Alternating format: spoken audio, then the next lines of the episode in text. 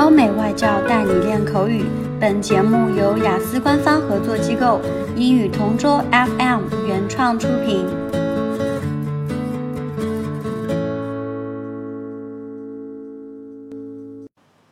Describe something special you took home from a tourist attraction.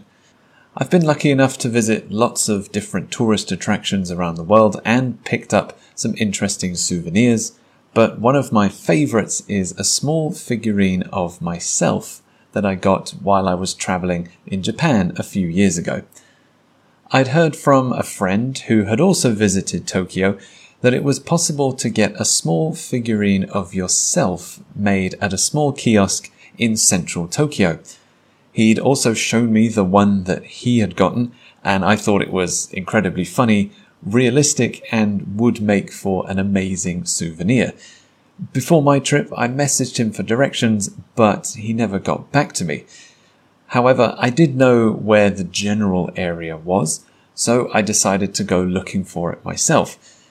I knew that the shop was located in or around some of the metropolitan skyscrapers, which are open to tourists who can go to the top floor of these towering buildings and get a panoramic view of the cityscape.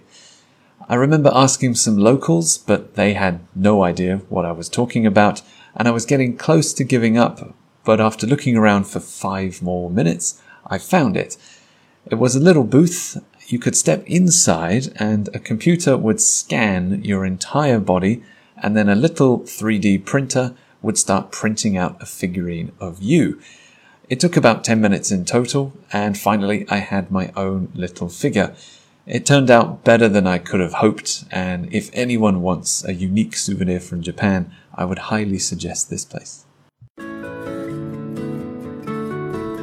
OK，今天的 Part Two 口语话题到此结束。想要免费获取九到十二月雅思口语完整题库的小伙伴， 可以关注我们微信公众号“英语同桌”，回复关键词“口语题库”就可以啦。